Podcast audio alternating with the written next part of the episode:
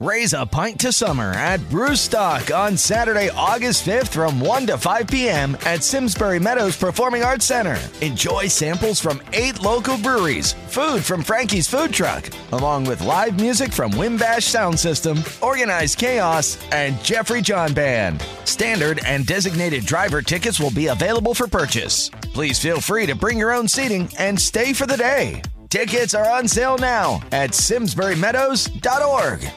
tener un disco era una decisión de vida, porque tenías la plata para un disco, no tenías la plata para comprarte otra campera o otro jean. Pero bueno, vivíamos con un jean y con una campera nada más, y podíamos tener más discos. Hola, soy Gregorio de la Ferrer y estás escuchando la Podcast Record. Una vez tuve la chance de hablar con el ruso Berea, periodista de rock. Él es de Avellaneda también, fue arquero y es el segundo feo más lindo que conozco. Digo el segundo no porque ese sea su puesto en el ranking de los dos feos más lindos que hay, sino porque el otro es Evaristo. No recuerdo bien si fue en Obras o en Fly City. En Ramos Mejía es el lugar lejano, difícil de llegar e imposible para volver de madrugada a Zona Sur. La cuestión es que en uno de esos shows pude estar cerca y verlo bien de cerca a Evaristo.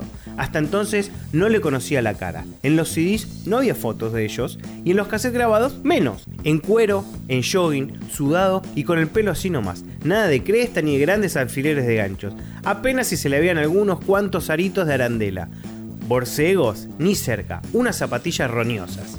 Chupaba el micrófono, se lo ponía en las pelotas, lo volvía a chupar, se peinaba el pelo con los escupitajos de él y del público. Sí, pequeñitos, en una época en los recitales de punk se escupía constantemente y desde ambos lados. Era un modo de aprobación, de unión. Ricky Espinosa de Flema fue un gran escupidor. Volvamos a la fealdad.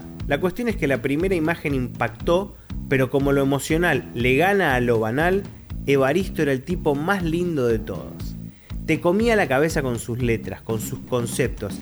Era y es hermoso. Hasta muchos músicos argentinos empezaron a cantar en jogging y a saltar en el escenario como hacía Evaristo. Se me viene a la cabeza la querida banda Puercospin. Ellos lo habían logrado a la perfección. Su cantante se movía como Evaristo. El ruso Berea, feo número 2, le competía de igual a igual a Evaristo. Él era el periodista que todos queríamos ser. Sabía mucho, tenía discos, había jugado al fútbol y había creado el mejor programa de heavy de la radio en la cual aprendimos de todo.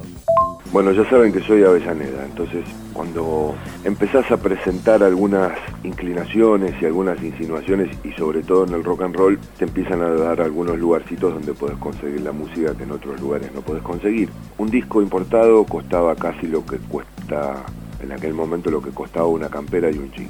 Entonces tener un disco era una decisión de vida, porque tenías la plata para un disco, no tenías la plata para comprarte otra campera o otro jean. Pero bueno, vivíamos con un jean y con una campera nada más. Y podíamos tener más discos. En una visita de la Polla Record, él les hizo una entrevista para el canal de música Match Music, creo. Habría que chequear. Está por ahí, en YouTube está.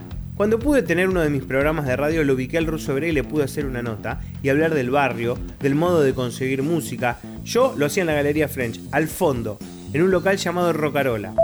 En Avellaneda hace 30 años que abrí el local con un socio, Osvaldo, que ya no está más hace rato. En ese momento era poner algo, no importaba el lugar, si fuera en el fondo, donde sea, porque la onda era que sea una cueva, cuanto más cueva mejor, más mítico que siempre era, ¿viste? Fue una época que arrancaban eh, el tema de las grabaciones, arrancaba todo ese tema de la tecnología, no, no de computadoras, pero ya así de grabadores que copiaban, ¿viste? Sumado que la economía no, andaba del todo bien, eran cosas que no se conseguían de otra forma, que no eran grabaciones, porque habían discos importados carísimos que no se podían conseguir.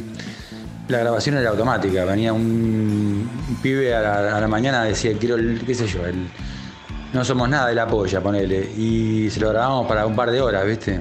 Se corrió la bola enseguida y al poco tiempo ya se llenó de gente, ¿viste? Y era más allá de un hecho comercial, porque obviamente era para vivir, se transformó en una cosa cultural también.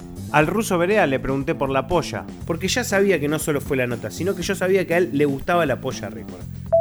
El rock se, se difundió y se expandió por todos lados, y el pan rock también. Entonces como el pan rock tenía esa cosa directa de, de hacer creer que si no sé tocar puedo hacerlo, dio la posibilidad a un montón de gente a que se animaran. Bueno, la vida también me los puso enfrente, yo ya los tenía hacía mucho tiempo, personajes casi todos únicos.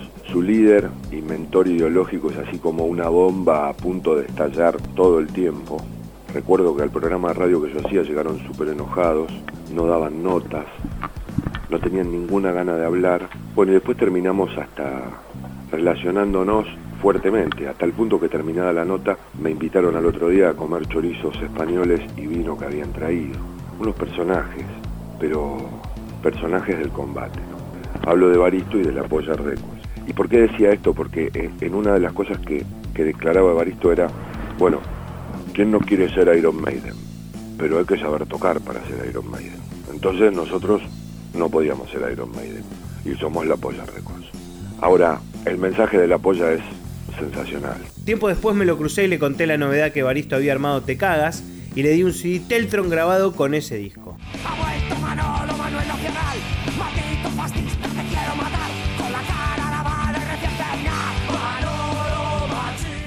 Ruso Berea. Evaristo, Evaristo, Ruso Berea. El ranking de los feos más lindos. La Podcast Record. The Circus Smirkus Big Top Tour returns to Simsbury Meadows Performing Arts Center with performances at 1 and 6 p.m. on August 1st and 2nd. Audiences of all ages will marvel at the traditional and contemporary circus styles featured in a Midsummer Night's Circus. Performed by a cast of 30 talented youth, this exquisite acrobatic adaptation of Shakespeare's beloved comedy will leave you awe inspired and truly enchanted. Tickets are on sale now at SimsburyMeadows.org org.